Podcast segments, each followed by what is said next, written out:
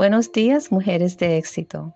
Hoy continuamos nuestro tiempo de devoción en la palabra de Dios en Mateo 9, 14 al 17.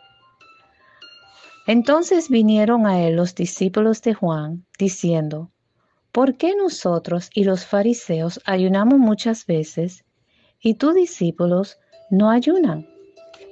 Cuando se le presenta esta pregunta a Jesús, Jesús pudo discernir que era necesario explicar con más detalle este tema para aclarar el entendimiento sobre el nuevo pacto y el nuevo vino. Primero explicó, nadie pone remiendo de paño nuevo en vestido viejo, porque tal remiendo tira el vestido y se hace peor la rotura. Ni echan vino nuevo en odres viejos de otra manera, los odres se rompen y el vino se derrama y los odres se pierden. Pero echan el vino nuevo en odres nuevos y lo uno y lo otro se conservan juntamente. En la Biblia, el vino es a veces un símbolo de la calidad de la alegría de la presencia del Espíritu Santo que mora en nosotros.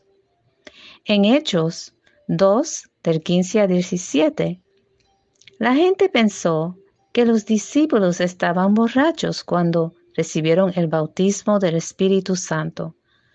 Pero para los discípulos era un tiempo muy esperado, una ocasión de mucha alegría.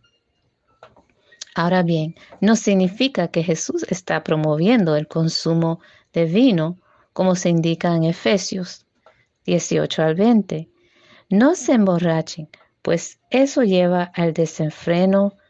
Al contrario, llénense del Espíritu Santo. Háblesen uno a otros con salmos, con himnos y cantos espirituales, y canten y alaben de todo corazón al Señor. Den siempre gracias a Dios el Padre por todas las cosas, en el nombre de nuestro Señor Jesucristo. Aquí Jesús quería que la gente entendiera que el tiempo de ser lleno del Espíritu Santo ya está aquí. Es algo nuevo que sería dado a nuevos vasos o a un nuevo cuerpo de creyentes. Somos los nuevos creyentes en Cristo Jesús, a los que se le hace referencia como el cuerpo de Cristo.